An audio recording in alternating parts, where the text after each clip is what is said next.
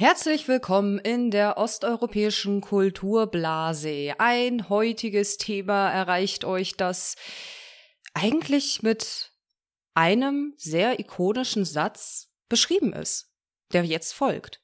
Harder Daddy, ganz genau, wir reden heute über unsere Väter. Aber nicht in diesem Zusammenhang. Also die Intention war eher, dass äh, die Hörerschaft nicht nur über meinen Vater weiß, dass er zwei Navis im Auto hat und dass er mir beim Reifenwechseln sagt, dass ich das nicht kann. Darauf wollte ich es jetzt mal nicht so beschränken und äh, außerdem sind wir da ja alle drei komplett verschieden aufgewachsen. Niemand antwortet. Okay, dann kann ich ja jetzt meine Rubrik einschieben. Nee, Spaß. Ähm, Leute, ich bin übelst müde, ne? Ich will's nur vorweg sagen, ich habe heute einen ganz, ganz großen Fehler gemacht. Ich habe mittags was gegessen. Das mache ich nie wieder in meinem Leben. Das habe ich ja drei Jahre nicht mehr gemacht. Ich bin so ein Frühs- und Abendesser und heute kam ich auf die wahnwitzige Idee, weil ich von neun bis zwölf Uhr Schulung hatte. Oh, ich habe mich danach in der Stadt mit einem Kumpel zum Kaffee verabredet. Oh, ich hol mir jetzt so eine Ofenkartoffel, weil bei uns gibt's einen Laden und den, nehm, den nenne ich jetzt bewusst, weil ich will, dass der uns sponsert. Und Leute kommentiert bei denen drunter, dass wir die bei uns in unserem Podcast erwähnt haben und dass die uns sponsern sollen. Ich habe mir heute nämlich eine Kartoffel geholt. Eine fränkische Kartoffel aus dem Ofen. Die war vegan, aber die war gar nicht so vegan, weil ich habe mir dann da noch Feta drauf machen lassen, weil sie mich gefragt hat. Feta oder Mozzarella? Da dachte ich mir so, hm, Käse. Ja, Käse. Hä, weder noch ist vegan, Ähm, aber okay. Ja, ich wollte es gerade sagen. Ne, aber ich so eine vegane Kartoffel und sie so Feta oder Mozzarella drum. Ich so geil. Die hat dir Okay. einfach angesehen, dass du nicht wirklich vegan bist, dass du so ein Pseudo-Veganer bist. Durch dich durchgeguckt. Klar. Die hat auch gefragt, ob sie bei mir ein bisschen Butter auf die Kartoffel drauf machen kann. Hab ich gesagt, klar. Klar. Oh Mann. Aber Butter ist Also- einfach das Geilste. Butter ist auch so ein Geschmacksträger. Love it. Ne, ja, also die war echt gut und deswegen könnt ihr uns sponsern? Könnt ihr euch das vorstellen? Weil darauf hätte ich Bock. Dahinter kann ich stehen. Die war echt gut, aber die hat, oh Gott, mittags, ne, das macht mich so müde. Ich mach das nie wieder. Ich bin bis jetzt satt. Das ist das Gute. Es war halt kein Burger King Essen, aber ne. Kom äh, komplettes Gegenteil von mir, muss ich sagen. Ich habe noch heute Morgen was gegessen und jetzt habe ich übel Hunger. Das heißt für mich nach der Folge erstmal Spachteln. Ähm, ja, aber wollen wir gar nicht drum rumlabern. Wollen wir mal ins Thema starten, weil jetzt wird's ernst, Bitches. Jetzt kommt unser ganzes Trauma hoch, warum wir solche verzweifelten Girlies sind, die wir sind. die es liegt Mikro sprechen. Sprecht für euch, Bitches. Oh Mann, Nessie, jetzt sind wir auf der einen Quatsch. Seite und sie auf der anderen. Nein, gar nicht. Nein, nein, Okay. nein, Quatsch, Quatsch. Also das, das soll ja eigentlich so, so heißen, dass, dass wir alle drei Vaterkomplexe haben. Ja, hat die nicht jede Frau so ein bisschen? Sind wir mal ehrlich. Du hast halt einfach irgendwann als erwachsene Frau falsche Erwartungen in deinen Partner. Und das, da siehst du halt diese Vaterkomplexe. Ne? So, so, you know? Und wir können alle sagen, wir haben da ja auch schon sehr, sehr viel an uns gearbeitet und haben auf jeden Fall den Willen damit, viele zu erreichen, viele abzuholen, vielleicht an ganz anderen Punkten, weil wir auch, glaube ich, alle an ganz anderen Punkten stehen können, weil, wie gesagt, alle drei komplett unterschiedlich aufgewachsen. Ähm, aber ja, es spiegelt sich so ein bisschen wieder und man sieht es aber doch dann mit meinen 27 Jahren mit ganz anderen Augen. Ja, und ich finde, wir blamen irgendwie immer so recht viel ähm, so auf unsere Mütter und sagen halt immer so, ja, Mutter dies, Mutter das und ähm, wie oft haben wir jetzt schon gesagt, so, ja, ähm, wegen, wegen meiner Mutter und wie oft haben wir irgendwie schon unsere Mütter hier nachgemacht und nachgeäfft und äh, was auch immer, aber über, über die eigentlichen Übeltäter hat doch noch bis jetzt niemand so richtig gesprochen. Wir müssen die exposen, jetzt geht's los. Okay, also schon mal vorneweg, sorry, Janosch, wirklich. Du kannst dir diese Folge anhören, du kannst sie auch skippen, da ist dir keiner böse drum, weil wir haben gesagt, wir machen in diesem Podcast Real Talk. Das machen wir jetzt auch. Das Ja. machen wir jetzt. So, ähm, ich gehe mal in die Moderationenrolle, die Moderatorenrolle. Oh Mann, ah, mm, ah, schon wieder ein Versprecher. Ah, mm. Girls, Marie, Nasty, Marie vielleicht zuerst. Ich habe meinen Vater in der Kindheit, in der Jugend, sowie dann nach dem Abi und beim Ausziehen, beim Auszug, habe ich meinen Vater in unterschiedlichen Rollen wahrgenommen und ähm, die hat er auch erfüllt oder eben nicht erfüllt. Wie war das bei dir? Wie war dein Vater präsent in deiner Kindheit und in deiner Jugend? Weil das war ja ziemlich unterschiedlich. Und wie hast du es wahrgenommen? Gab es da sozusagen gute Zeiten, schlechte Zeiten? Naja, ähm, ich bin ja sozusagen die erste Stufe unseren, unseres dreiteiligen, ja, Stufenmodells hier, was Väter angeht und ihre Anwesenheit. Ich bin nämlich die, die aus dem getrennten Haushalt kommt, im Vergleich zu Ina, die jetzt, sage ich mal, in einer funktionierenden Ehe großgewachsen ist, aufgewachsen ist. Wenn man zu viel reden will, dann, ähm, ja, ist schwierig, ne, mit die Gespräche und mit die Mund. Ja, genau, ich komme aus einer Trennungsfamilie, äh, Scheidungsfamilie. Digga, was? Auf jeden Fall, Vater war weg mit sechs und Mama war da und ich war so zwischendrin so, weißt? Und ähm, ich habe das früher sehr, also am Anfang habe ich das sehr schwierig wahrgenommen. Also ich hatte auch, ich erinnere mich jetzt daran, dass ich irgendwie ein Bild von meinem Vater hatte, dass ich jeden Abend so geküsst habe und geweint habe, weil ich, er hat mir wirklich gefehlt, weil er hatte einen Schlaganfall bekommen, als ich relativ jung war, also eins, zwei. Und deswegen war er die ganze Zeit zu Hause. So, mein Papa war meine Mama. Wir haben zusammen gespielt. Wir haben irgendwas draußen ausgeheckt, waren am Auto waschen oder sonst was, ne? Weil meine Mutter gearbeitet hat. Das heißt, äh, mein Vater hatte eigentlich früher die Mutterrolle und hat mich so nicht direkt wie ein Prinzesschen behandelt, aber ich habe halt schon äh, die Yu-Gi-Oh! Karten bekommen, wenn ich sie wollte. Ne? Habe ich bei meiner Mutter zum Beispiel nie. Und das hat sich dann später sehr ausgereizt, sage ich mal, so eine Sache, dass ich bei meinem Vater ähm, einfach das machen konnte, was ich bei meiner Mutter nicht darf. Ne, und bei meiner Mutter, was ich beim Vater nicht durfte. Klar, bei meiner Mutter durfte ich, sage ich mal, abends rausgehen. Bei meinem Vater war, Digga, 17 Uhr, du bist zu Hause. Und wenn ich dich abhol, du bist zu Hause. Und das noch mit 18. Oder sobald es dunkel ist, so, du bist zu Hause. Geht nicht anders. Also, das klingt aber sehr ähnlich wie bei mir zu Hause. Nur, dass sich meine Eltern nicht getrennt haben, aber meine Mom war ja arbeiten. Mein Vater hat einen Schlaganfall bekommen, da war ich ein halbes Jahr alt. Also ich habe gewonnen. In dem Part, okay. Und auf jeden Fall. Wer ist das größte ja, Opfer von uns? Das ist jetzt das heutige Battle. Wer ist das größte Opfer? Und ich glaube, so nennen wir die Folge. Wer ist das größte Opfer? Sorry. Und dadurch war aber mein Vater die ganze Zeit zu Hause. Und ich durfte bei meinem Vater auch tatsächlich sehr, sehr viel. Ich war da auch das kleine Prinzesschen. Ähm, auf der anderen Seite habe ich allerdings Emotionen auch abbekommen und habe das Zusammenleben dann irgendwann als sehr schwierig empfunden, aber dazu kommen wir später.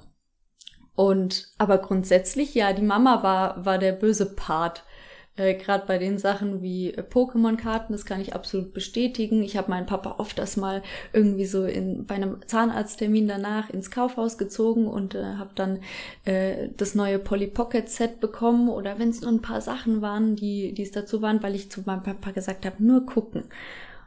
Meistens war es wirklich nur gucken, weil die Mama hat immer gesagt, ein andermal. Ja, weil sie den, sie und kennt den so, Trick. Ja, okay. Sie kennt den Trick so. Ja, so, das ist es ja. Kleine Mädchen können genau. bei den Männern so, also was heißt bei den Männern, bei den Vätern so dieses Augenklimpern, ne? Und das findet man halt ja. süß, bis sie dann halt plötzlich jugendlich sind und dann gibt man der Tochter nicht alles, was sie will und dann wird sie plötzlich motzig und dann Probleme. Hm. Ja. Aber wie war's denn dann in der Pubertät? Weil ich kann mich auch da erinnern, ähm, als meine Mama mal auf Kur war, durfte ich zum Beispiel bei meinem ersten Freund auch mal übernachten. Sorry, Mama. Vielleicht weißt du es ja bis jetzt noch nicht. Ist halt jetzt so. Ähm, Papa hat das zum Beispiel erlaubt, weil er eher so war, ja, mach doch, was du willst. Aber sag's Mama nicht. Und es war sehr oft zu Hause so. Ich habe zum Beispiel auch manchmal wochenlang nicht geübt. Musikinstrumente. Sollte man ja üben, so unter der Woche. war talentiert, aber ich war halt auch sehr faul. Ja. Ja. Bei, bei euch? Bei dir? Weil dann kommen wir zu Nasty. Okay. Wie war das Jugendalter? Ähm, naja, mein Vater hat mich so ein bisschen als seinen kleinen Bro gesehen und dann habe ich plötzlich Titten bekommen. Es ist so lächerlich, ne? Also mein Vater war schon immer klar, dass ich ein Mädchen bin, ne? Und ähm, das war jetzt nicht so diese typische Robin Schabatzky-Geschichte, so, so Kind, du wirst jetzt in den Helikopter rausgeschmissen, geh mit den Wölfen kämpfen, ne? Ähm, nee, so jetzt nicht. Aber äh, mein Vater, da war schon plötzlich ein Umdenken, so weil er plötzlich gemerkt hat, er ist in mein Zimmer reingegangen und ich habe mich zur Wand gedreht, weil ich halt oberkörperfrei war und er so, was versteckst du dich denn von mir? Und ich war so, du weißt, so mit elf, zwölf, so, du weißt genau, warum ich mich verstecke, ne? Er ist dann auch natürlich wieder rausgegangen. Irgendwann hat sich das so weit etabliert, dass er gesehen hat und sofort wieder raus. Ne? So, er hat das irgendwann respektiert, so, hey, das ist jetzt ihr weiblicher Raum, ihre Grenze, die Privatsphäre, die braucht sie jetzt. Weil als Kind ist es jetzt, sage ich mal, kann man das ein bisschen lockerer sehen. Gerade als Mann, denke ich. Wenn da einfach noch nicht die weiblichen Sexual, äh, ja, Organe in irgendeiner Art hervorkommen. Und ja, so hat sich das irgendwann entwickelt, dass mein Vater sieht mich immer noch als Marie, aber gleichzeitig gibt's immer noch dieses, er sieht mich als Frau. Und zwar so ganz chauvinistisch, wie es ist. Auch wenn ich gleichzeitig sehr, sage ich mal, emanzipiert auf, also erzogen wurde, so von wegen, hey, du musst alles können, trotzdem sieht er in mir die Frau. Ich habe ihn letztens zum Geburtstag, äh, zum Geburtstag gratuliert. Seine erste Frage war, nachdem ich ihn gefragt habe, so, wie es ihm geht, die Gegenfrage, wie es bei mir geht. Es kam, was für Frage? Er hat gefragt, wann, wann ist es soweit? Ich so, wann ist was soweit? Ja, wann, wann gibt es das Kind zwischen die Beine? What? Digga, was? Okay. Digga, ich bin 25, ich bin selber noch ein Kind. Ja, ja, aber spät, aber in fünf Jahren ist zu spät, weißt du, ne? Ich sag dann so, er ignoriert das dann auch komplett. Er geht dann komplett drüber und hört das dann gar nicht, dass ich überhaupt was zu dem Thema gesagt habe. So, ja, ja, kommt noch. Ich weiß doch ganz genau, wie die Weiber mit ihren Hormonen. Also, mein Vater ist ziemlich so, äh, schon sexistisch muss mhm. man sagen. Auch wenn ich es mal ein paar Folgen vorher eher anders dargestellt habe, ähm, nach der Aussage, doch, mein Vater ist sexistisch. Ja, aber ich meine, ganz ehrlich, das ist ja nichts Ungewöhnliches, vor allem für Leute aus dem Ostblock nicht. Ähm, also erstens ältere Generation, ich finde, die sind ähm, eher schon noch mal eine Spur sexistischer und eine Spur rassistischer. Bleh, jetzt kann ich auch nicht mehr reden. Ähm, ja, ich finde bei der älteren Generation ist es halt krasser, weil die sind ja komplett damit aufgewachsen mit diesen ganzen Vorurteilen und manchmal denke ich mir, auf der einen Seite kann ich sie gerade nicht übel nehmen, weil du wurdest so dein komplettes Leben lang darauf getrimmt, aber auf der anderen Seite denke ich mir, ja, aber so eine gewiss, so ein gewisses Maß an Offenheit muss man in jedem Alter haben, um dazu lernen zu können und ähm, Sachen auch wieder aufnehmen zu können. Ähm, ja, wenn ich mal ansetzen darf oder will jetzt noch jemand was sagen oder setzt das Opferbier einiges an. aufzuholen. Ja, leg einfach los. Okay. Ähm, ja, bei mir ist es eigentlich eine ganz simple Sache, weil mich unterscheidet von euch, glaube ich, einfach, dass ich meinen Vater im Prinzip nicht kenne. Also ich habe den Mann, seitdem ich zwei oder drei bin, noch einmal im Leben gesehen. Und das war's dann aber auch schon. Ähm, und ich muss halt sagen, ich habe so alles, was, was mit Problemen bei mir im Leben zu tun hat und wie ich darauf reagiere und wie meine Psyche so sich entwickelt hat, ähm, das baut alles darauf auf, so auf dem Trauma, was ich mit meinem Vater erlebt habe, würde ich mal sagen. Weil ähm, erstens war es ein sehr autoritärer Typ, der halt auch gerne gewaltbereit war. Ähm, zweitens war es halt jemand, der sich nur um sich selbst gekümmert hat und äh, echt drauf geschissen hat, ähm, wie es seiner Familie geht. Deswegen, ja, ich finde, das prägt einen auch schon ziemlich, wenn man klein ist. Und ähm, es ging ja dann äh, einfach so weit, also meine Mutter hat mich dann geschnappt und hat meinen Vater verlassen. Ähm, und ja, also der hat dann auch versucht, Kontakt zu mir aufzunehmen. Und ähm, als ich klein war, war das natürlich für mich was ganz, ganz Tolles. Ich habe mir gedacht, so, oh, ähm, der Vater, der sorgt sich um mich und der ruft ja einmal im Jahr zum Geburtstag an und ihn interessiert's ja, wie es mir geht. Und ähm, ja, Bullshit. Äh, Im Endeffekt, wenn ich das Ganze so Revue passieren lasse, war es einfach im Prinzip so, äh, wenn das Telefon geklingelt hat und er am Telefon dran war, dann habe ich versucht, ein Jahr meines Lebens in drei Sätze zu pressen und versucht, ihm das zu erzählen, was ihn im Prinzip gar nicht gejuckt hat und da waren eigentlich schon so die Red Flags, wie man jetzt so schön sagen würde, aber als Kind raffst du es halt nicht. Und ja, jetzt zum äh, Erwachsenenalter hat sich das Ganze so ein bisschen geändert, weil mein Vater mich trotzdem dann halt jedes Jahr an meinem Geburtstag versucht hat zu erreichen. Und je älter ich geworden bin, desto mehr hat er es einfach so durchsickern lassen, dass er im Prinzip nur den Kontakt mit mir aufrecht hält, damit er dann irgendwas von mir verlangen kann, sobald ich älter bin. Also Stichwort finanzieller Aspekt so. Und ähm, ja, so vor ein paar Monaten kam so der letzte Anruf rein und der hat mich nochmal so ein bisschen getriggert, aber nicht so wie früher. Und ich versuche halt jede Nummer, von der er mich anruft, zu blockieren und versuche auch immer zu sagen, dass niemand meine Handynummer rausgeben soll, weil ich einfach für mich entschieden habe, dass ich diesen Menschen einfach nicht in mein Leben reinlassen will. Und er für mich mehr Scheiße und Probleme bedeutet hat, als dass ich irgendwie was Positives rausgezogen habe. Ich meine, ich darf jetzt mit meinen 25 Jahren die ganze Scheiße aufarbeiten und es wird sich auch noch länger ziehen. So alles, was er im Prinzip kaputt gemacht hat. Das Bewusstsein alleine, das du hast, dass du das aufarbeiten darfst, das zeugt ja auch schon dafür, dass dir das bewusst ist und das ehrt dich zum einen, aber das ist auch wahnsinnig stark, weil jetzt weißt du, wo der Weg hingeht. Ich glaube, viele sind sich dessen nicht bewusst, dass so viele Ursprünge eben bei uns in der Kindheit lieben, liegen, weil wir uns eben nicht geliebt gefühlt haben, wie vielleicht äh, wir das uns gewünscht hätten, wie wir erwartet werden. Das ist bei dir aber noch mal eine ganz andere Nummer und es bedarf auch sehr viel Liebe für sich selbst zurückzugewinnen, nicht wahr? Ja, das stimmt. Das stimmt. Ja. Das heißt, wenn Nasty gefragt wurde, wer ist dein Daddy, hat sie einfach selbstbewusst gesagt, ich bin mein eigener Daddy, Bitch! Ich weiß nicht, wer mein Daddy ist.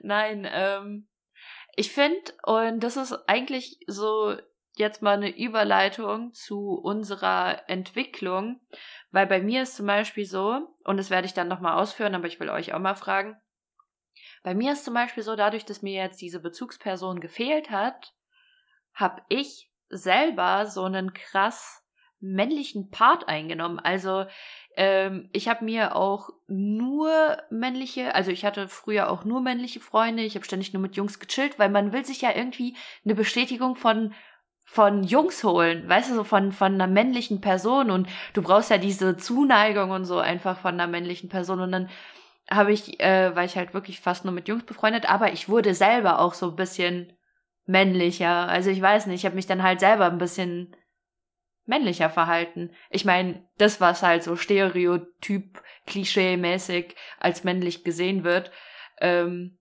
war ich dann halt auch. Wie ist es bei euch? Ja, klar, normal. Also ich meine, ich war ja auch same story, nur mit Jungs rumgehangen. Ähm, auch zu einem Teil nicht irgendwie, weil ich diese männliche Bestätigung direkt gebraucht hätte. Das war jetzt, das kam später, das kam sehr später und sehr geballt auf einmal. Ähm, es war eher so ein, mein Vater hat mich eher, wie gesagt, eher als Junge behandelt. Die Zeit, wo ich mit meinem Vater zusammen eher mehr gelebt habe als mit meiner Mutter, das war die Zeit von Marie trägt Latzhose, T-Shirt und Cappy falsch herum. Ich sah aus wie TJ Detweiler, Digga. Das war ultra, das war ultimativ mhm. cool, ey. Ähm, klar, du passt dich dann einfach an.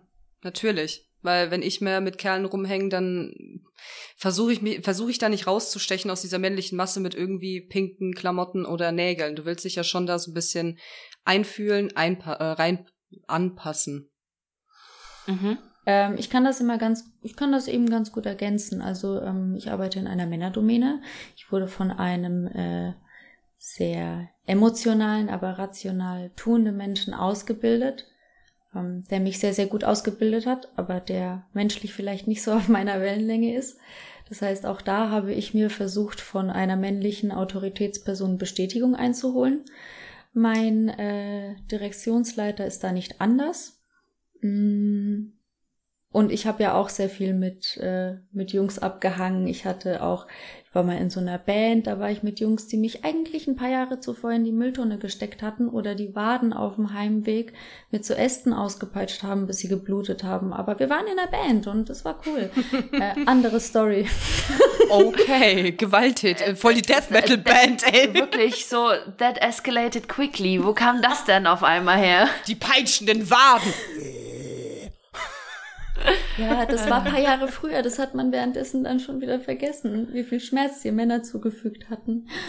Anyway. Ähm, Ach stimmt, die, die Impfung gegen Jungs, die wirkt nicht mehr. mhm.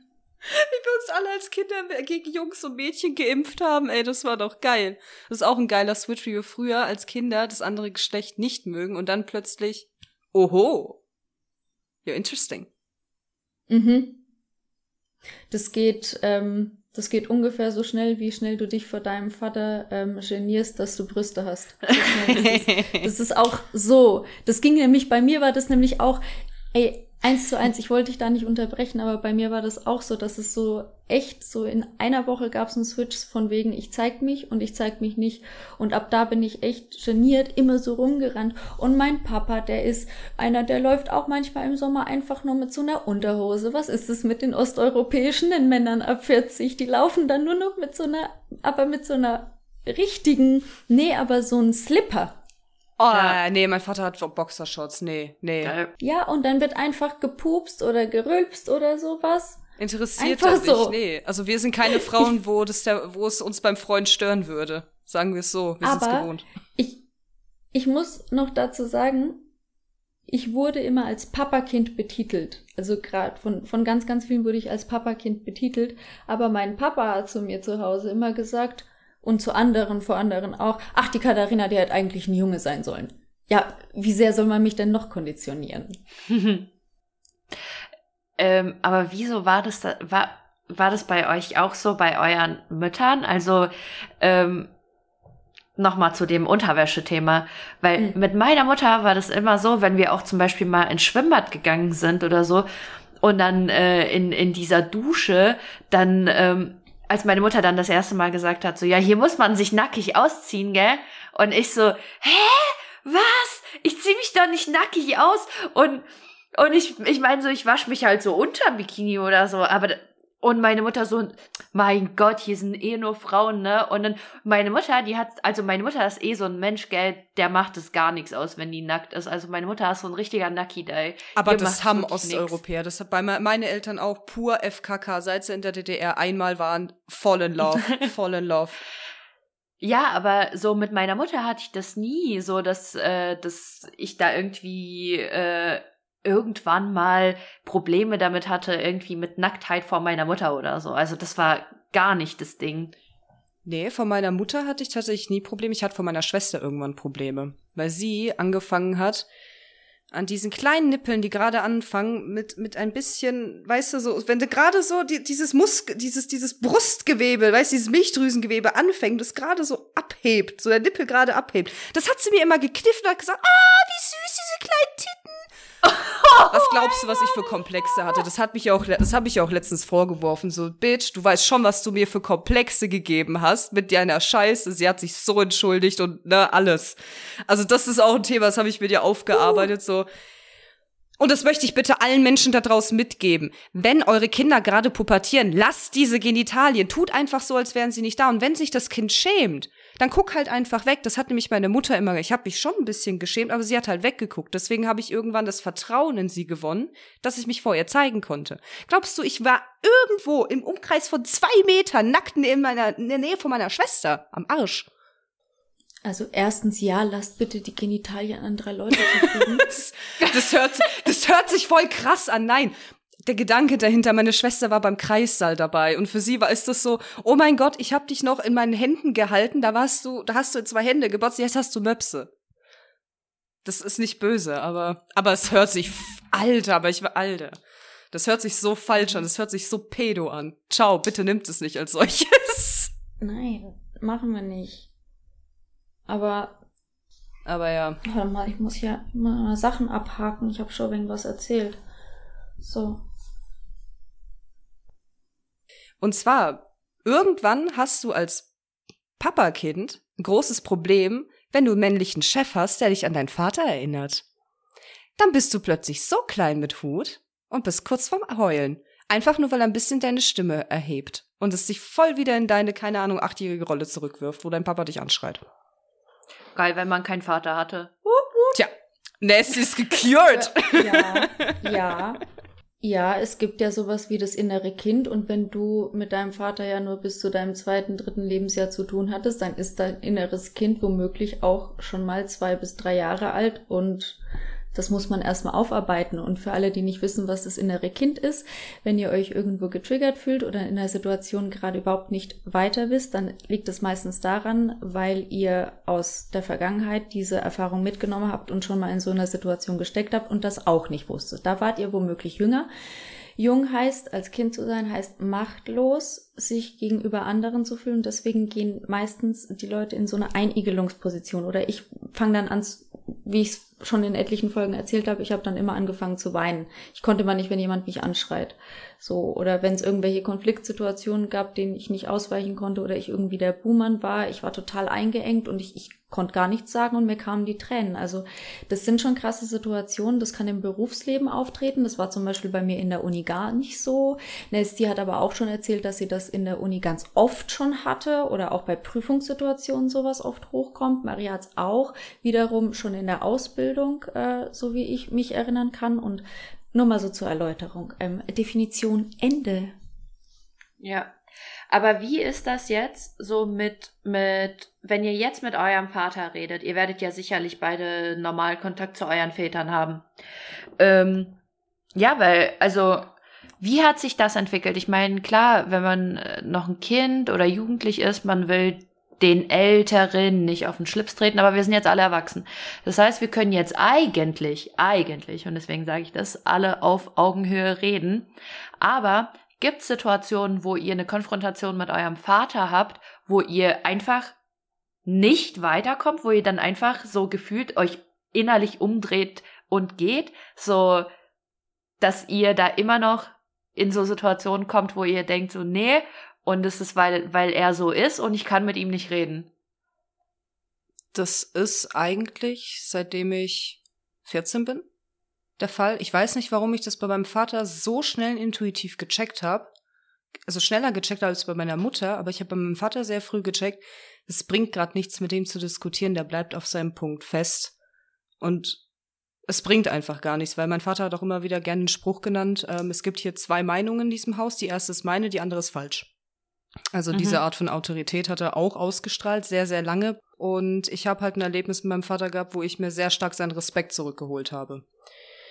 Mhm. Und es danach keine Traumasituation mehr mit ihm gab. Und ich ihn, also ich entstelle, es gibt ja, wie in diesem inneren Kind, gibt's ja drei Arten der Antwort. Du kannst einfrieren, Freeze Response, du kannst Defense, weinen oder Aggression Response, du schreist ihn an.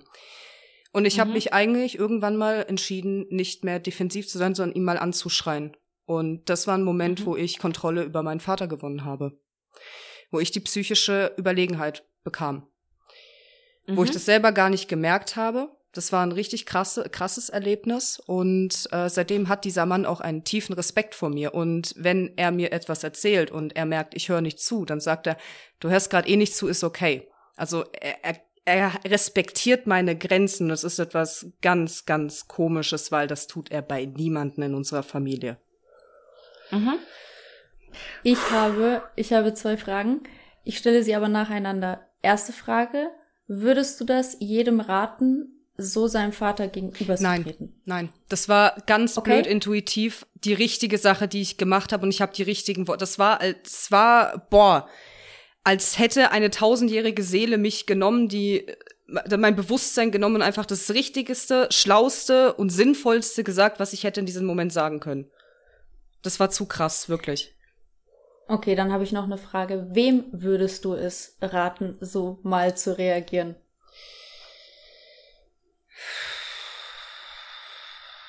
Das ist schwierig. Mhm. Darf ich, darf ich was dazu sagen? Weil bei mir passt Klar. auch ganz gut. Ich habe nämlich die gleiche Situation, also doch so ziemlich die gleiche Situation gehabt. Da, das war vor ein paar Jahren.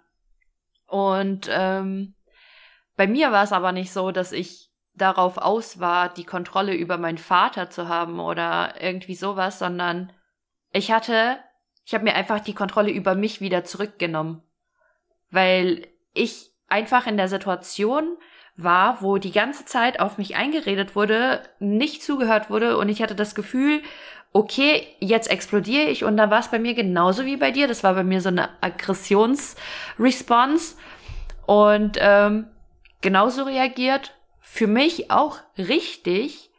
Ähm, und da habe ich mir sozusagen die Kontrolle über mich wieder zurückgeholt. Aber muss jedem selber überlassen sein. Das muss, du musst wissen, wie weit kannst du für dich gehen und wie weit kannst du für die andere Person gehen. Ja, ich wollte es nämlich auch gerade sagen, ich glaube, man muss es aus der Intention tun, dass man es für sich tut und das war bei euch beiden wahrscheinlich der Fall, weil ich hatte Anfang des Jahres auch eine Situation, das hat mich richtig in die Kindheit zurückgeworfen und das war nicht einfach, weil ich brauchte vier Monate, um das richtig zu verarbeiten, um das nochmal zu akzeptieren, dass ich gerade total zurückfalle, dass es mir nicht gut geht damit. Ähm, ich habe meine Mutter in Dinge eingeweiht, die in meiner Kindheit passiert sind. Ähm, und da möchte ich jetzt auch anknüpfen, weil ich glaube, das ist dann ein guter Rundumschlag für den richtigen Deep Talk. Ähm, mein Vater hatte nämlich verschiedene Rollen und die waren sehr extrem, aber auch sehr diffus. Mm, das ging los in meiner Kindheit, in der Schule. Er hat mich immer zur Schule gebracht und auch abgeholt. Das heißt, er war richtig Helikopter-Dad, wenn es ums Thema Schule, ähm, Pausenbrot und so weiter ging. Er hat sogar mal ähm, er ist immer zur Klassenlehrerin und hat ja auch ähm, gesagt und gefragt, wie ich mich mache. Auf der anderen Seite war er dann aber auch die Autoritätsperson, ähm, die, wenn irgendwas von der Norm abgewichen ist, zum Beispiel wie ich damals erzählt habe, dass ich mir eigentlich den C aufgeschlagen hatte, aber mich die Lehrerin auch an den Haaren ziehen musste und ich deswegen von meinem Vater den ganzen Heimweg entweder irgendwie was Blödes gedrückt bekommen habe oder halt äh, ignoriert wurde. So. Und das waren schon immer zwei Extreme bei mir in der Kindheit. Sowas zum Thema nach außen hin, das perfekte Papa-Kind und der Papa kümmert sich auch. Und der Papa haut auch mal ein Kind zur Seite geschubst im Pausenhof, weil es von einem anderen Kind die Brille zertreten hatte. Also mein Vater ist ein sehr gerechter Mann. Er hat auch gute Werte, nur er hatte selber in seiner Kindheit, glaube ich, echt kein gutes Leben in der Familie ähm, so dass er nie seine Männlichkeit richtig gut einschätzen und auch ausleben und aussteuern konnte. So. So viel dazu. Und jetzt als Frau kann ich das natürlich komplett anders betrachten, aber auch ich habe drei Jahre das Ganze aufarbeiten dürfen und hatte auch verdrängte Erinnerungen aus der Kindheit, wie zum Beispiel, dass mein Vater oft die Tür zugeknallt hat, oft geschimpft hat zu Hause und wenn es nur in einem anderen Raum war und nein, er hat nicht zu mir gesprochen, aber er hat für sich geschimpft. Und natürlich bezieht ein Kind, so melancholisch und zart wie ich eingestellt bin, das natürlich komplett alles auf sich. Und dadurch kam die Selbstliebe zu kurz, Selbstzweifel und natürlich Liebe mit Bedingungen auch auf. Auf der anderen Seite war mein Vater ein kompletter Spaßmacher zu Hause. Das heißt, wie ich vorhin erzählt habe, wenn die Mama nicht zu Hause war, dann war halt alles irgendwie ein bisschen low. Und ich glaube, ich habe einfach nicht gelernt, das einzuschätzen. Ich komme aber eher nach meinem Vater. Also ich bin sehr aufgeschlossen, sehr intuitiv, habe eine gute Menschenkenntnis mitbekommen. Auf der anderen Seite bin ich aber dennoch eine Frau und habe diese ganzen Emotionen mit irgendwie über meine Teenagerzeit verdrängt. Und ähm, deswegen kann man nicht sagen, wenn der Vater gar nicht da war, wenn er da war, irgendwie fehlt's da an allen Ecken und Enden. Und deswegen fehlt es mir auch manchmal einfach äh, in Situationen einfach an Kraft, da noch hinauszugehen, sondern ja, Nasty, zu deiner Frage zurückzukommen, ich habe übelst oft solche Momente, wo ich einfach nur mich am liebsten umdrehen möchte und gehe und manchmal kommen auch Tränen, aber mittlerweile weiß meine Mutter Bescheid und die trägt einen großen Part, die umarmt mich und sagt, Katharina, du bist geliebt. Mm. Ich finde es auch so krass, äh, wie du gesagt hast. Erstmal das mit diesen erstmal stark zwei verschiedene Rollen und das andere, dass du deinem Vater ähnelst. Ähm, da kann ich auf jeden Fall nochmal einsteigen, weil ich habe mit den Jahren gelernt, dass ich meinem Vater verdammt ähnlich bin. Und mein Vater ist ein scheiße impulsiver Mensch. Das heißt, wenn mein Vater leidet, ist er auch manchmal gewillt, dass auch du leidest. Aber das bin, das, das hat jeder Mensch normal, ne? Die Frage ist, machst du das mit einem Kind oder nicht? Oder verbal oder körperlich oder wie auch immer, ne? Aber das ist das Krasse, finde ich, weil ich musste irgendwann erkennen, dass das, was ich die ganze Zeit von mir abstoße, dass es eigentlich die Verhaltensweisen von meinem Vater sind. Jetzt weiß ich, ich bin scheiße impulsiv, ich bin scheiße emotional. Das sind so Sachen, die mussten dir halt auch erstmal klar im Kopf werden. Ich hatte eine interessante Situation, die noch schnell zum Schluss. Meine Schwester und meine Mutter haben miteinander geredet. Ich habe nicht richtig zugehört, ich war in einem anderen Raum und ich habe einfach nur diese schrillen Stimmen gehört, ne? Wie die, die, die Tonart, wie die miteinander reden. Ich habe einfach voll den Raster bekommen. Ich bin reingekommen, habe die Tür aufgerissen. Боже мой, как можно так рассказать? Заткнитесь уже наконец-то! Не, ну вы верещите, как сумасшедшие, блядь! Как так можно? Und, ne, also so richtig ausgerastet auf Russisch. Und meine Schwester so, fuck, Marie, du hörst dich an wie der Vater. Und auf einmal kamen so tausend Erinnerungen in meinen Kopf, so, fuck, so ist mein Vater immer in den Raum gekommen, wenn ich mit meiner Mutter einfach laut enthusiastisch geredet habe. das ist für ihn einfach wahrscheinlich ja. einfach nur ein, ähm, für mich war das in dem Moment einfach zu viel. Ich habe irgendwas gemacht und diese hohen, schrillen Stimmen, weil ich habe mittlerweile gemerkt, ich habe auch so ein Overstimulation, also überstimulierendes äh, Ding. Also wenn zu viele Sinne bei mir beansprucht sind, dann werde ich sehr schnell sehr aggressiv. Kann zumindest passieren, wenn ich mich nicht unter Kontrolle habe. Und das hat mein Vater auch. Aber ja, vieles, wogegen wir ankämpfen, ist eigentlich das, was wir eigentlich sind und das, was wir eigentlich verdrängen möchten und wegstoßen wollen. Ja, also bei mir hat sich das ähm, in der Hinsicht so ein bisschen rauskristallisiert.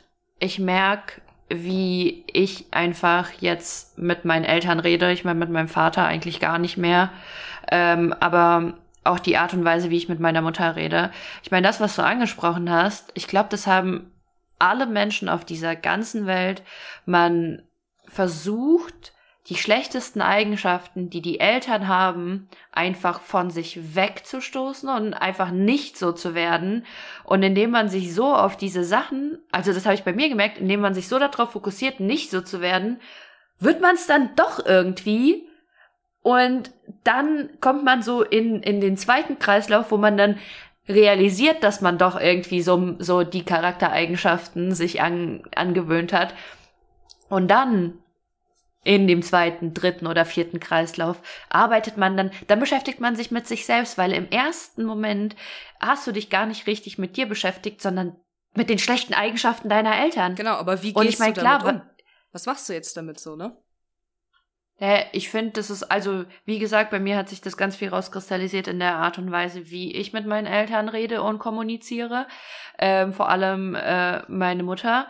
Wenn sie einfach wieder mal so eine Art und Weise hat, mit mir zu reden, wie als wäre ich noch zehn oder zwölf, dann sage ich, nee. Und jetzt führen wir das Gespräch entweder normal weiter und wir reden wie zwei Erwachsene oder du denkst drüber nach und wir führen das Gespräch später weiter. Ganz einfach. Und meine Mutter hat nämlich versucht, stell dir das mal vor, meinen 24-jährigen Arsch hat sie versucht anzuschreien. Da habe ich zu ihr gesagt, hallo, Hallo? Wen versuchst du denn hier gerade anzuschreien? Das ist hier nicht. Fertig. Und da war sie erstmal richtig perplex, wusste gar nicht, was sie machen sollte. Und dann hat sie aber realisiert, ja, natürlich. Ich würde ja jetzt keinen anderen erwachsenen Menschen so anschreien. Ja, das ist es nämlich. Genau das ist es. Ja, das sage ich übrigens auch ganz oft so mittlerweile, wo die Grenzen zu Hause sind und das klappt mittlerweile auch. Äh, ja, so mit nicht zuhören und zuhören ja. ist da immer so eine Sache. Ja, ähm, bei dem ganzen Kreislauf, den äh, Nesty gerade so schön beschrieben hat, oder den Kreisläufen, wenn man sich dann irgendwann mit sich selber beschäftigt, und das war bei mir der Fall, es waren gar nicht die schlechten Eigenschaften von meinen Eltern, die ich so runtergeschluckt habe und nicht zugelassen habe, und es nennt sich in der Psychologie übrigens Schattenkinder. Ina ist heute der, der, der Begriffsmensch. Äh, nee, aber, aber der Begriff Schattenkind ist bestimmt auch schon zehnmal in unserem Podcast gefallen. Ja, jetzt wisst ihr es. Jetzt wisst ihr es. Und äh, sondern es war von der Schwester meines Vaters, äh, die sich ähm, der ganzen Family über ein bisschen skurril verhält. Äh, mittlerweile sagen wir, sie ist ein bisschen krank. Das ist okay. Oh, wenn die Osteuropäer sagen, sie ist ein bisschen krank, dann würden die Deutschen mhm. sie wahrscheinlich schon in die geschlossene stecken. Ja, also weiß ich nicht, aber sie hat die komplette Familie auseinandergebracht. Und ich kann meine Oma nicht besuchen, ohne dass ich meine Cousine frage, ob sie arrangieren kann, dass ich zu ihr komme. Und dass sie dann ihren Vater anruft, also mein Onkel, und der dann arrangiert, dass er mit meiner Tante, ähm, die auch noch meine äh, Taufpatin ist, also kein Geschenk für mich seit Jahren. Egal. Ähm, mit ihr irgendwo wegfährt, damit ich zu Oma rein kann, ungestört. Dann kommt sie trotzdem irgendwann mal und es ist irgendwie eine komische Stimmung immer noch. Aber ich habe tatsächlich äh, meine ganze Kindheit und Teenagerzeit versucht, nicht so zu werden oder so zu sein wie meine Tante, weil mein Vater die ganze Zeit über sie zu Hause geschimpft hat weil ich alles mitbekommen habe. Weil wer war mit Papa zu Hause, weil er berufsunfähig war? Ich, seitdem ich ein halbes Jahr alt bin. Wer musste anschaffen gehen, um Kohle reinzuscheffeln zu Hause? Mama. Toll. Nicht. Okay, okay, that escalated quickly. Ja, ähm. aber versteht ihr so, das ist, mh, mm, das ist auch irgendwie komisch, weil dadurch das Verhältnis so gelitten hat. Ich habe ja das gleiche wie du, Nessie. Ich arbeite das seit Jahren auf und nage da dran. Mittlerweile heule ich nicht mehr. Und das ist wirklich ein immenser Fortschritt, wenn ihr, wenn ihr wisst, wie es war. Das ist, ja. ey, das ist der, der beste Moment in meinem Leben war, wo mich jemand angeschrien hat aus einer Chefposition und ich einfach gelächelt habe. Weil ich mir dachte, ja, und dann gehe ich nach Hause und das ist mir auch egal, mein Freund. Können wir bitte normal miteinander reden? So, weißt du, wie ich meine? Mhm, so, entweder ja. wir klären das normal oder gar nicht. Und da war ich so, wow, okay. Okay. Ja. Man kann auch nicht weinen. Was, was für mich schon voll der krasse Fortschritt ist, weil du es gerade gesagt hast, Ina, wenn deine Eltern dich so mit negativem Zeug früher vollgepumpt haben, als man noch klein war und die Probleme noch gar nicht so krass verstanden hat. Ich meine, bei mir war es ja früher voll oft mit, ähm, ja, wir haben finanzielle Schwierigkeiten und ich muss die Rechnung noch bezahlen. Und vor allem dann nennen sie dir auch noch wirklich so genaue Zahlen, als ob du jetzt was damit anfangen kannst als zehnjähriges Kind, was für eine Rechnung das ist und wie viel da gezahlt werden muss. Aber weißt du, die brauchen das halt, um das überhaupt loszuwerden und damit du weißt, dass man halt irgendwie Probleme hat oder so. Und jetzt denke ich mir einfach, also früher war das so schlimm für mich, ich habe instant Herzrasen bekommen, mir ging's richtig schlecht, deswegen, wenn, wenn, wenn mir solche Probleme einfach Tag für Tag erzählt wurden. So, ja, wir haben jetzt für den Rest des Monats nur noch 50 Euro zum Einkaufen, was sollen wir essen und bla. Ich denke mir so, Alter, weißt du, wie, wie mich das als Kind belastet hat? Mir ging's richtig schlecht damit. Und jetzt denke ich mir einfach nur so, wenn, wenn, wenn jetzt so Sachen kommen mit, ja, äh, ich muss für, für meine Autoinspektion, jährliche Inspektion irgendwie 2000 Euro zahlen, dann denke ich mir so, sage ich, krass, viel. Ja, gut, dass ich kein Auto hab. So, das war's dann. Das hat übelst was auch mit der Beziehung zu Geld zu tun für dich und so weiter und so fort. Aber das sehe ich als separate Folge. Ja, Von daher, da freue ja. ich mich schon drauf. Oh Mann, voll gut. Ähm, ich hätte trotzdem noch zwei Punkte. Haben wir dafür Zeit? Jo. Ja, komm, hau raus. Zack, ja, zack, okay. zack, zack, zack. Kriegen wir hin.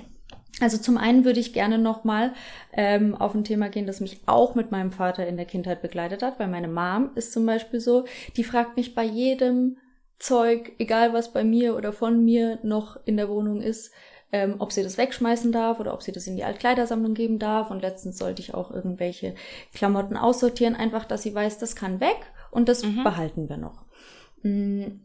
Und mein Vater hat es öfters mal, der hat dadurch, dass er in der Family, glaube ich, auch so, das hinterher telefoniert wurde, das kontrolliert wurde, hat er da auch eher so die, ich würde mal sagen, es war überhaupt nicht krass, aber er hat die Tendenzen dazu entwickelt. Und einmal ging es mir tatsächlich zu weit und ich würde es als äh, Hochverrat bezeichnen, weil Geschichte folgendermaßen, und zwar wirklich eins zu eins so, wie ich es erzähle, war's. Ich erfinde da nichts dazu. Es war so. Ich hatte einen Freund. Den hatte ich schon mit 14, glaube ich. Ja, mit 14 hatte ich den schon. Und ähm, da war irgendwie so die Zeit noch von SMSen, also man hat sich dann immer öfters mal was geschrieben. Ähm, ich hatte so ein Sony Ericsson, was irgendwie vielleicht ein bisschen besser äh, irgendwelche Bilder gemacht hat, aber das war mhm. ja damals 2,3 Megapixel oder so. ja, die und, Kommazahlen äh, haben es ausgemacht. Ja, genau. Und das war aber auch noch die, die Freibadzeit. Und ich war an einem Sonntag irgendwie in Freibad und man hat sich so am Wochenende gesehen und ähm, irgendwie kam es dazu, das war halt so die Teenagerzeit, ja, 14, da habe ich halt irgendwie eine Wette verloren und dann musste ich jemanden einen Knutschfleck machen. Und fair wie ich war, ja, mitten im Freibad. Solche Sachen hat man früher gemacht. Sexy. Ja. Ich weiß nicht, wie ich diese Wette verloren habe, aber ich musste auf jeden Fall machen, hier keine Wahl. Extra Wettschulden verloren. sind Ehrenschulden. Nee, nee.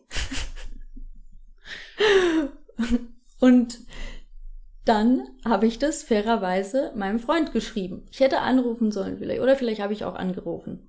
Auf jeden Fall hat mir Markus dazu etwas geschrieben. Ein SMS. Und die war sehr, ich würde sagen, die, mein Papa hat die nicht richtig verstanden Mhm. weil Markus hat sehr ironisch damals geschrieben, ähm, ja, dann gehe ich auch einfach zur nächstbesten und knutsch die ab und nimm die ins Bett oder keine Ahnung. Es war halt so eine Trotz, so sowas zum Trotz Ja. hat er halt geschrieben. So war auch unfair, würde ich heute nicht mehr so machen, aber wusste man früher nicht besser. Mein Papa hat daraus wirklich einen Affront gemacht. Es wurde zu Hause rumgeschrien. Ich durfte nicht mehr an mein Handy. Es wurde daraus ein Konflikt gemacht, dass Markus der schlimmste Freund auf der ganzen weiten Welt ist. Und ich habe es nicht verstanden, warum.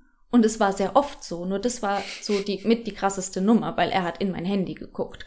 Und Ja. dann, ja, das war kacke. Und dann sind wir in Urlaub gefahren, das weiß ich wie heute. Und meine Eltern haben sich wegen mir dann gestritten. Das ist nämlich das, wenn du Eltern hast, die zusammen sind, ja, du bleibst dir trotzdem nicht erspart, dass du irgendwelche äh, Trigger äh, gesetzt bekommst, weil sich die ganze Zeit die Eltern wegen dir streiten. Du ungeliebtes Kind, das sich eh schon total nutzlos und wertlos und Oh, angemotzt fühlt von allen Seiten. Dann hast du die Ja. Oh, doppelt gleichzeitig. Miese Sache, miese Sache. Ich hatte ja immer nur Ja, einzeln. und was hat sich dann, ja, und was hat sich dann entwickelt? Ich war dann immer mit meiner Mutter überall und mein Vater hat halt, das hat sich halt auch schwer getan. Ja, klar. Ja. Ja. Apropos witzige Story. Mir ist eine eingefallen. Mhm. Mein Vater ist echt manchmal ein Dödel und merkt gar nicht, was er sagt und was er tut, so direkt, ne? Er kommt, wir Mhm. waren so bei, bei ihm zu Besuch und das heißt, wenn ich bei meinem Vater zu Besuch bin, ich komme mit gefühlt einem Container an Küchenutensilien, äh, Duschgels oder sonst was zurück, weil, keine Ahnung, meine Familie gerne hortet. keine Ahnung, I don't know. Defizit kommt bald. Auf jeden Fall kommt er, hat er sich auch sein Lieblingsparfum, was er seit, keine Ahnung, er hat, das ist nicht immer das gleiche Parfüm, aber ähnlicher Duft, was er wirklich seit 20 Jahren, 25 Jahren benutzt, hat er natürlich auch in Mehrfachausgabe. Und dann kommt er so zu mir. Ich bin zu der Zeit schon mit Martin zusammen gewesen, war mit ihm also dort, kommt er zu mir, mein Vater. Guck mal, ich kann dir doch auch was von meinem Parfüm abgeben, dann kann das ja der Martin tragen. Und ich guck ihn so an. Oh mein Gott. Ich guck ihn so an, ich so, Papa, hast du das gerade echt gesagt? Hä, was denn? Ich check, dass er nicht checken wird, wenn ich ihm sage, dass sich gerade Freud fünfmal im Grab umgedreht hat. Ich nutze das Parfüm jetzt selber, denn I'm my own daddy. nee, wirklich, das Oh mache ich mein so. Also, Gott. das ist wirklich für mich so, ich, ich rieche diesen Geruch und ich fühle mich richtig stark. Ja, ja, aber ma kein Spritzer an Martin. Jetzt bitte nicht falsch Nein, verstehen. auch nein, mal. kein, Spritzer, an Martin. Kein Spritzer an Martin. Ich hatte auch mal einen Kerl, den ich sehr attraktiv fand, weil ich später verstanden habe, dass er das gleiche Parfüm wie mein Vater benutzt. Das war sehr gruselig. Das ist eine andere Folge. Okay, kein Spritzer an Martin. Kein Spritzer an Folgentitel. Kein Spritzer an Martin. Okay, Leute, ähm, Hat noch, hat noch jemand was? Weil ich habe die Cringe-Story des Jahrtausends dabei. Ja, hau raus. okay, aber dann hau schnell raus. Ja, okay, okay. Also, oh mein Gott. Ähm, ich habe euch ja schon mal erzählt, dass mein Vater auch einen Facebook-Account sich gemacht hat und das einfach nicht wusste und eine Freund Freundschaftsanfrage ging auch an mich raus, aber er wusste ja nicht, dass er einen Facebook-Account hat und oh mein Gott, wie kann man das nicht checken? Letztens höre ich Podcast. Ich höre den neuen Podcast. Ich weiß nicht, ob ich hier auch noch Werbung dafür machen sollte, aber ja, ich sag's einfach. Ich höre den Podcast von Senna Gamor, der heißt Zuckerwatte und ich war bei Folge 9, glaube ich. Sechs, neun, keine Ahnung. Sex in the City. Und es hätte nicht ungünstiger sein können, aber irgendwann mal stoppt mein Spotify so. Und ich denke mir die ganze Zeit, warum stoppt es? Mach so weiter. Dann nach zwei Sekunden, drei Sekunden stoppe ich wieder. Ich, so, sag mal, Oh, oh, oh mein Gott, ja, ihr wisst schon, was kommt. Natürlich, weil ich mit meinem Vater ein SSA habe, ein Shared Schnorrer Account. Ja, und ich zahle unser Spotify dafür und äh, ich glaube Netflix da ist er auch dabei, sorry. Ähm, auf jeden Fall, er hat die schlimmsten Sachen mitbekommen. Es ging gerade um Fetische. Senna hat ausgepackt und es ist, ey, wenn wir schon Real Talk hier machen und Leute sagen, was das soll, das ist richtiger Real Talk. Und ich schreibe einfach so, warte, ich lese es euch vor. es, ist, es ist besser, wenn ich es vorlese. Es, ähm, ja. Ich hab, oh Gott. Oh ja, Gott. wartet, wartet, wartet. Oh Mann. Papa, ich höre gerade Podcast. Machst du was in Spotify? Er hat's gelesen, dann kam nix. Dann habe ich noch geschrieben, gerade? Fragezeichen. Wahrscheinlich Schockstarre. Schockstarre, Janusz in Schockstarre. Ich habe gemerkt, dass du dran bist, wollte eure Folge vom Ostblock hören. War nicht die Ostblock-Folge. Nein. Und ich so, ach so, ich höre bis 18 Uhr. Dann kannst du hören. Dann bin ich in, dann bin ich zwei Stunden im Termin, schreibt er. Gut. Ja, wie dein Vater immer Jude schreibt. Das ist so geil. Der absolute Nicht-Berliner. Jude. Ey, Oh ich mein schwöre, der hat wirklich, ich, ich habe ihn danach noch mal abends auf FaceTime angerufen. Es war wie immer, aber mein Vater und ich, wir reden halt dann über solche Sachen nicht. Aber das war, das hätte so nicht sein müssen. Ich habe ein verrücktes Leben, sage ich euch. Warum sharest du den Account mit deinem Vater? Frage ich mich jetzt auch. Jetzt frag mich nicht. Am Ende denkt er, das war unsere Ostblock-Podcast-Folge und jetzt denkt er, das ist ein Fetisch von irgendeinem von uns oder so. Über welche Fetische wurden gesprochen? Na, hör dir die Folge einfach an. Ich empfehle den Podcast wirklich. Ich jedes Mal, ich lach. Ich lache auch über uns, wenn ich uns höre, aber ich lache auch bei ihr.